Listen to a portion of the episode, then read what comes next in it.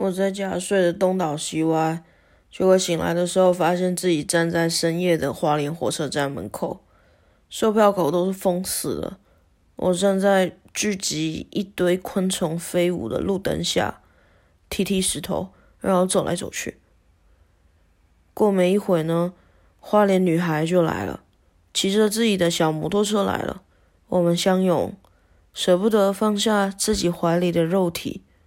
他给我戴上安全帽，我就是一直盯着他。我在他眼里有看到滑稽的自己，他也在我眼里看见渴望着我的自己。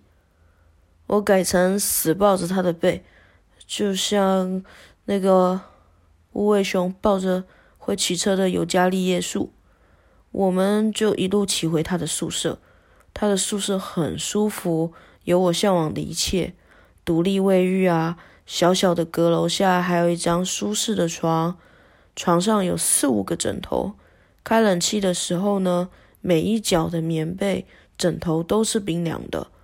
我戴着墨镜啊，因为旁边有一窗终年阳光四射的天空。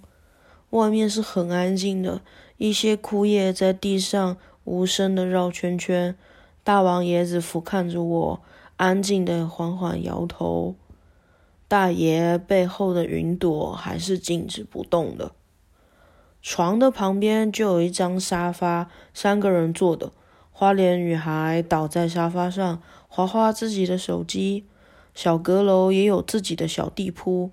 花脸女孩说，那是她跟她前任的反省床。如果有一方吵架需要反省，就要被罚上去睡觉。躺在上面的人非常接近白苍苍的天花板，就像在面壁一样。但其实这个都只是说说而已，最后还是会一起睡在大王椰子底下，隔了个气密窗，感觉很美，很夏天。花莲女孩的邻居都是一些很友善的大学生。是的，那时候我们都刚毕业没多久，都是群还没体验被学校野放到社会的发情大学生。暂时渴望像要剥开水煮蛋壳似的扒开对方那层世俗的外衣、胸罩、小内裤，小心翼翼的口舌指探向对方最深处，啊，小声小声的问说：“是这里吗？还是在这里？你的高潮藏在哪里？”然后尝一尝在。餐桌啊，或写报告啊，工作时尝不到的味道跟颜色，傲直的跪在床畔，就要舔到对方射出来为止。我昏昏沉沉，没办法醒过来。花脸女孩躺在我背弯里，她给我看她在物色的女人，彼此交换歌单，口味几乎一致。我抚摸她的头发，发根到发尾，我顺顺的用指尖摸着，她在我怀里打呼噜。我们的想法无限相近。他常常觉得问我问题得到答案的过程，根本就是在自言自语。我其实也是，他能一眼看出来我是否在说谎。他问我是否可以接住他，他想抛开一切跟我待在一起，但是他知道答案的。我说不行，我们会死在一起，不行。我还是必须愧疚的说出否定。所以我们就只能这样待在彼此的幻想里，在大王椰子树底下。我骗我当时的对象说我要出国三天，他骗他对象，他今天要忙，只为了这两三天我们可以不受外界的打扰。晚上每次都抽空打电话也是很刺激的，因为不能被自己的对象发现自己的 line 打不通，每一分钟都像一杯雪碧，透明似水，无人发现。但甜蜜又有刺激气泡，我们会迅速的交换思念，然后立马挂电话，再去应付自己的对象。这对我们来说是很有趣的秘密，暴露不暴露都能满足我们，饱受愧疚跟疑似玩弄别人的坏坏消遣折磨。这些东西也都只能被我绑在这里。不知道花园女孩忘了没有？可能只剩我一个人在玩味儿。嗯，时间荒原，他给我亲笔写信，他给我弹吉他唱歌，他给我当恋爱军师，他给我舔舔我唇下的环，他给我摸摸她漂亮的乳房，他给我听听他的打呼声，他给我一块地方一起做梦，他多分一块鸡排给我吃，他带我去见流量到顶的性幻想对象，他给我很多称赞。电话上他也给我很多想法，他说他希望他可以再更好一点，想看看自己的巅峰可以到哪，想想自己最后能落脚到何处，想知道为什么没人敢尝试接触他。想知道第一次见面我怎么一点行动也没有？他披着我的睡衣，几乎等于是没穿了。啊，工作怎么办呢？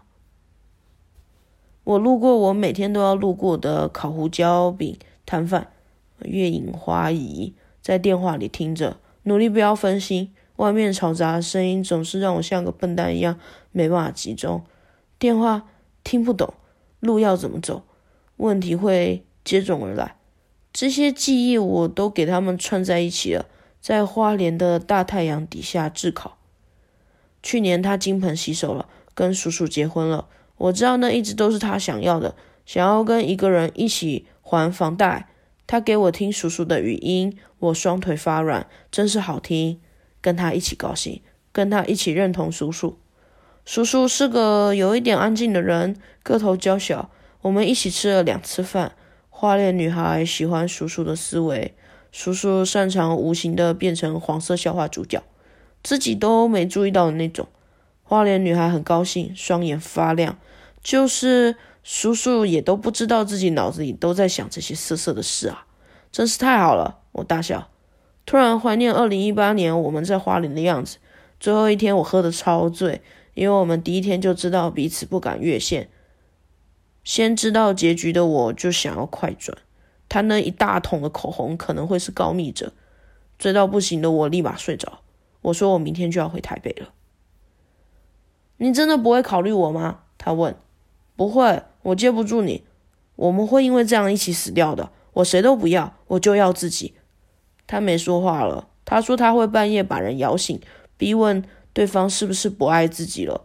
我说我理解，所以我才担心我会杀了你，然后我再自杀。那你怎么可以跟 Z 在一起这么久？他接着逼问。我撇嘴。他知道了，他知道我拒绝他真正的理由是什么了。